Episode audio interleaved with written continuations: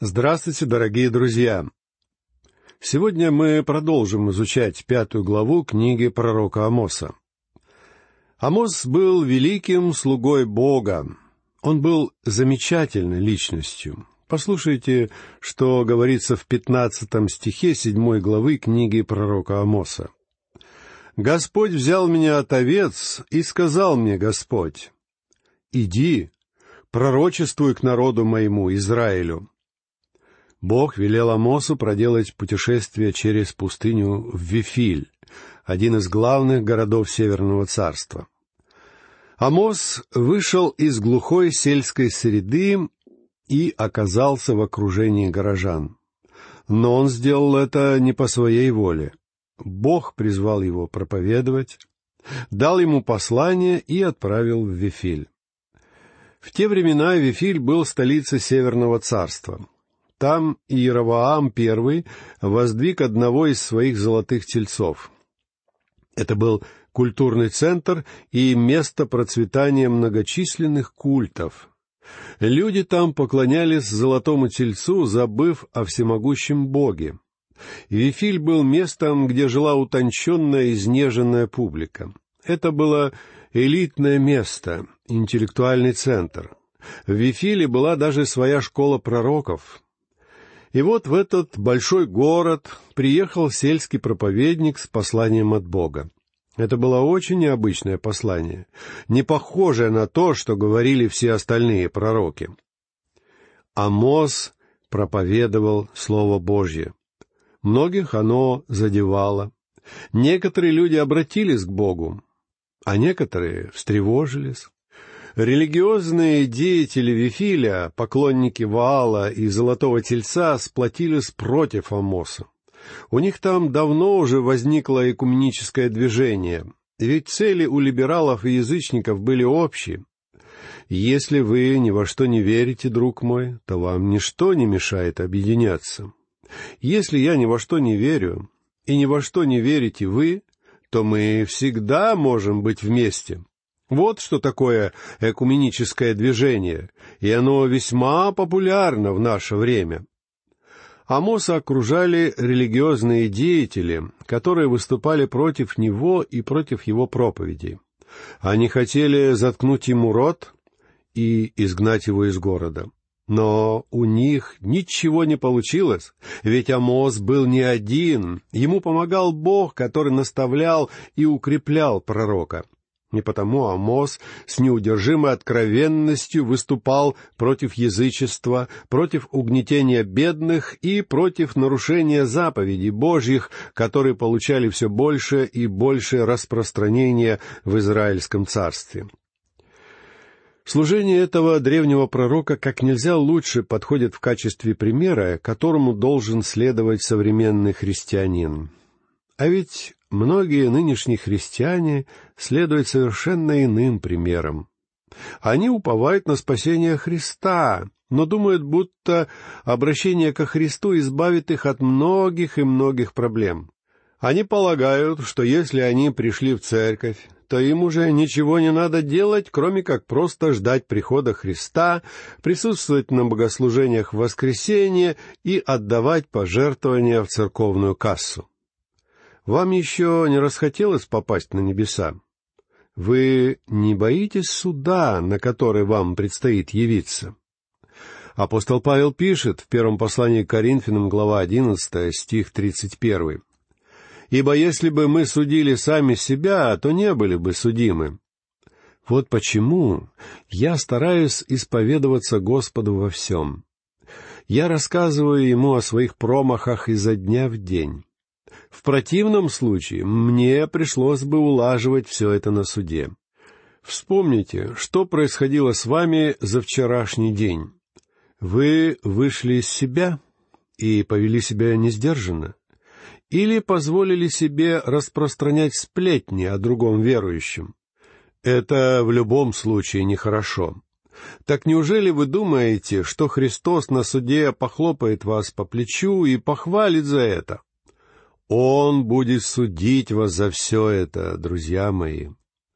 А чтобы радоваться восхищению на небеса, и чтобы радость ваша была совершенной, вы должны уладить все свои земные дела заранее. Пророк Амос четко и терпеливо разъясняет людям все особенности взаимоотношений между Богом и человеком. Он говорит, «Не говорите глупости о том, что вы с нетерпением ждете Дня Господня. Только посмотрите, как вы себя ведете. Для вас это будет день тьмы, а не света. Вы пройдете через великую скорбь. Для нас же с вами эти слова пророка Амоса означают, что мы предстанем перед судом Христа. И я не думаю, что это будет так приятно, как кажется некоторым. Посмотрите, какое образное сравнение используется в девятнадцатом стихе пятой главы книги пророка Амоса тоже, как если бы кто убежал от льва и попался бы ему навстречу медведь. Или если бы пришел домой и оперся рукой о стену, и змея ужалила бы его. Мы ждем Дня Господня, надеясь получить избавление от нынешних проблем. Однако этот день может обернуться не очень-то приятными последствиями для многих из нас. Амос проповедует очень драматическим языком. Он один из самых драматических проповедников в Писании. Его образы связаны с землей, с природой, и здесь он описывает человека, который идет по лесу, и вдруг на него нападает лев. Он бежит от него и натыкается на медведя. Иначе говоря, если вы видите, что Господь идет, и думаете, вот и конец всем земным неприятностям, вполне может случиться, что на самом деле вы попадаете из огня в полымя. Увидев медведя, человек бросается бежать еще быстрее, и вот он дома, прислоняется к стене, чтобы отдышаться, и тут его жалит змея. И оказывается, что ему было бы лучше, если бы его разорвал медведь или лев. Амос говорит, что жить на земле надо очень осторожно. Ведь мы живем для Бога и перед Богом. Если вы верующий и принимаете жертву, которую принес Иисус Христос за вас, то спасение вам обеспечено. Христос заплатил за ваши грехи. Но если мы сами не стараемся избавиться от них, то Он поможет нам сделать это. Друзья мои, Христос должен что-то сделать с вашим грехом, ведь Он праведен, свят и справедлив. А небеса — это праведное место. Вот почему мы с вами должны быть праведниками, когда отправимся туда. Многие люди сегодня этого не понимают. Послушайте, что говорит Амос в стихах с двадцатого по двадцать третий из пятой главы. Разве день Господень не мрак, а свет? Он тьма, и нет в нем сияния. Ненавижу, отвергаю праздники ваши и не обоняю жертв во время торжественных собраний ваших. Если вознесете мне всесожжение и хлебное приношение, я не приму их и не презрю на благодарственную жертву из тучных тельцов ваших удали от меня шум песней твоих, ибо звуков гуслей твоих я не буду слушать. Итак, день Господень начнется с суда, и суд этот еще не состоялся. Он еще только предстоит народу израильскому. Но день Господень связан не только с судом. День Господень включает также в себя второе пришествие Христа на землю и тысячелетнее царство на земле. Современники Амоса совершали благочестивые обряды в храме, но жили они нечестно. Божий народ отказывался понимать, что вера обязательно должна быть реальной. Вера — это не сказка, не мечта, это жизнь. Вера должна владеть человеком целиком. Верующие не обманщики. Многие говорят, вера слепа. Друзья мои, забудьте об этом. Бог не принимает слепой веры. Вера должна оказывать влияние на вашу жизнь. Вера без дел мертва, говорил апостол Иаков.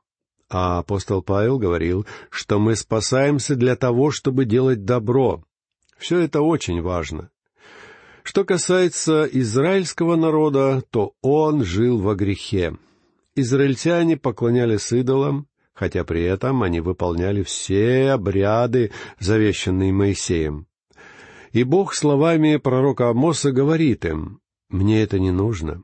Это все пустая трата времени. Бывает, что мы поем гимны с большим энтузиазмом, но если сердца людей не участвуют в прославлении Господа, то как вы думаете, нужно ли Богу наше пение? Что, по вашему мнению, подумал бы Бог о верующих, если бы посетил такую церковь?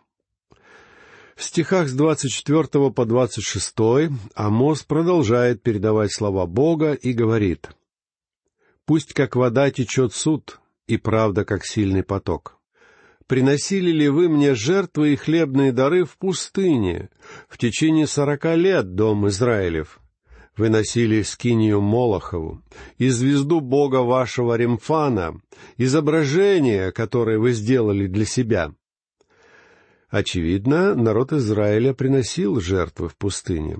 Но потом израильтяне встретились с языческими народами и захотели поклоняться их богам. Поклонники Молоха швыряли младенцев в объятия раскаленного железного идола и приносили человеческие жертвоприношения. Крики несчастных детей были ужасны, и они были как нельзя более отвратительны для Бога. Бог говорит, «Вы ходите по воскресеньям в церковь, вы поклоняетесь мне, но делаете вы все это формально, потому что во все остальное время вы поклоняетесь Молоху, вы кланяетесь всемогущему доллару. Генрих VIII сместил кардинала Уолси и казнил бы его, если бы тот не умер своей смертью до того, как смертный приговор был исполнен. Однако на смертном одре кардинал сказал такие слова если бы я служил Богу так же честно, как служил королю. А многие христиане скажут на смертном одре другие слова.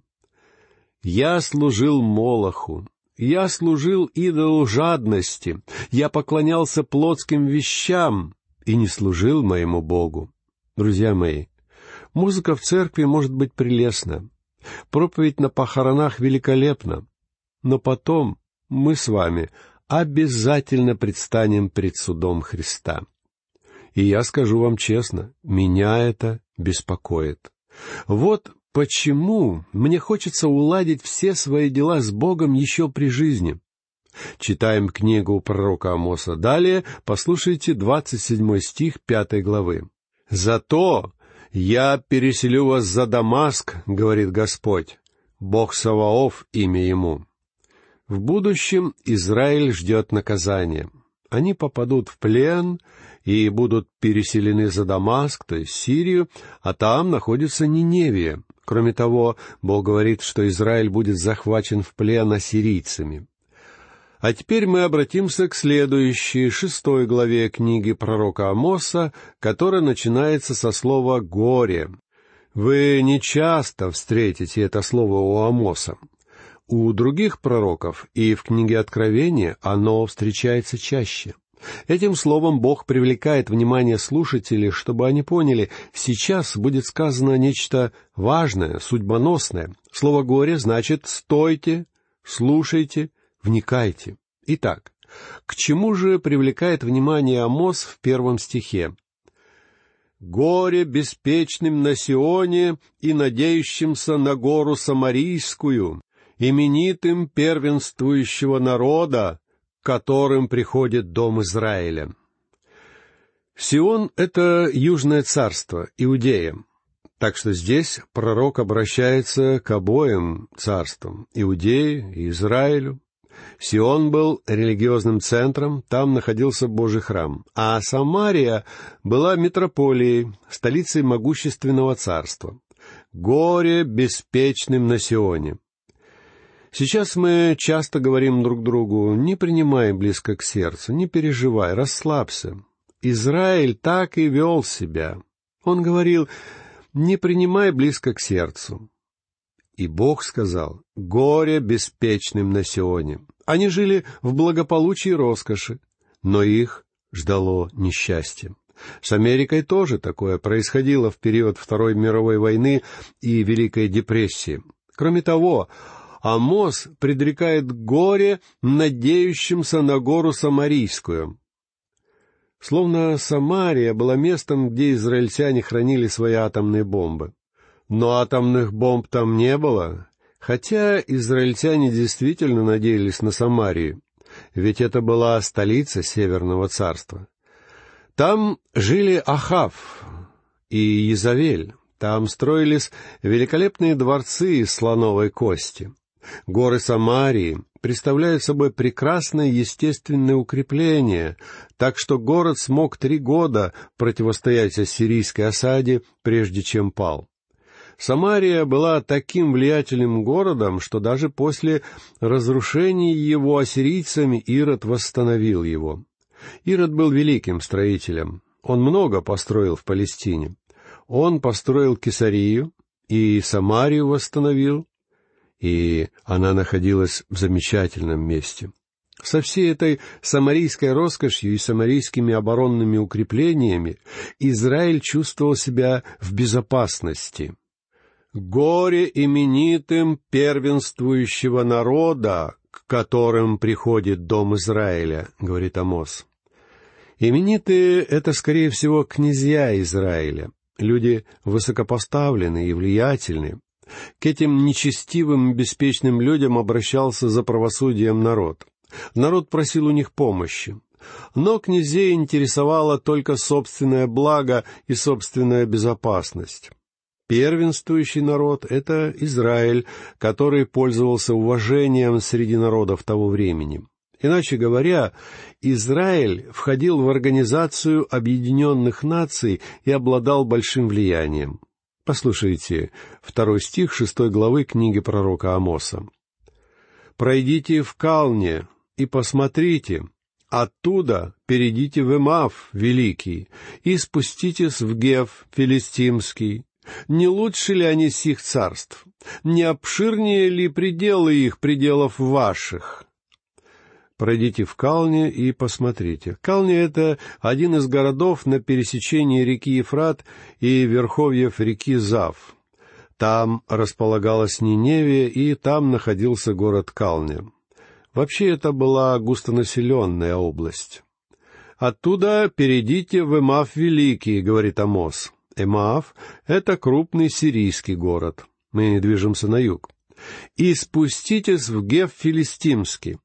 Гев был на юге, в Филистии. Это был самый важный филистимский город.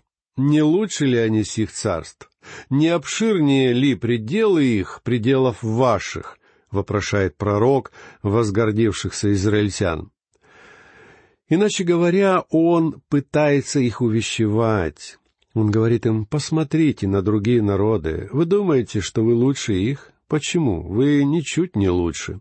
Вы грешите точно так же, как они, и несете гораздо большую ответственность, потому что у них нет откровения, полученного от Бога. А у вас это откровение есть. В своих обличительных проповедях Амос выступал как человек, мыслящий достаточно оригинально. Он касался не только народов, окружавших Израиль, но говорил также о величайших державах того времени. Само по себе это не уникально, ведь более поздние пророки Исаия, Иеремия, Иезекииль и Даниил поступали точно так же. Однако эти другие пророки сначала говорили о суде Бога над Израилем, и только потом о суде над окружающими народами. А Моз же поступил наоборот. Сначала он говорит о суде Бога над окружающими странами, и только потом над Израилем. Метод развертывания темы грядущего наказания у Амоса противоположен тому, что будут использовать позже другие пророки. Такая последовательность изложения пророчеств вполне оправдана. Ведь суд над Израилем будет гораздо серьезнее, чем над языческими народами. И я думаю, вполне понятно, почему так происходит. Привилегии всегда связаны с ответственностью. Чем больше света вам дано, тем более вы в ответе перед Богом. Мы с вами отвечаем перед Богом несравненно больше, чем люди, которые не хотят читать Библию или вообще не слышали Слова Божьего. Наша ответственность серьезнее. Мы любим судить окружающие нас народы. Но думали ли вы когда-нибудь о том, как велика наша собственная ответственность? Ведь мы находимся в привилегированном положении. У нас есть Слово Божье. Мы хвалимся тем, что у нас есть Библия. Но это не самое главное. Самое главное, слушаемся мы сами Слова Божьего, и делаем ли мы что-нибудь, чтобы помочь другим принять спасение Божье. Современники Амоса совершали благочестивые обряды в храме, но жили они нечестно. Божий народ отказывался понимать, что вера обязательно должна быть реальной. Вера — это не сказка, не мечта, это жизнь. Вера должна владеть человеком целиком. Верующие не обманщики. Многие говорят, вера слепа. Друзья мои, забудьте об этом. Бог не принимает слепой веры. Вера должна оказывать влияние на всю вашу жизнь. «Вера без дел мертва», — говорил апостол Яков. А апостол Павел говорил, что мы спасаемся для того, чтобы делать добро. И все это очень важно. Что касается израильского народа, то он жил во грехе. Израильтяне поклонялись идолам, хотя при этом они выполняли все обряды, завещанные Моисеем. И Бог словами пророка Амоса говорит здесь следующее. «Мне это не нужно. Это все пустая трата времени. Бывает, что мы поем гимны с большим энтузиазмом, но если наши сердца не участвуют в прославлении Господа, то как вы думаете, нужно ли Богу наше пение? Что, по вашему мнению, подумал бы Бог о верующих, если бы посетил вашу церковь? Давайте всегда помнить об этом и дома, и на работе, и в церкви. Этой мыслью я хочу завершить наше сегодняшнее исследование и попрощаться с вами всего вам доброго, до новых встреч.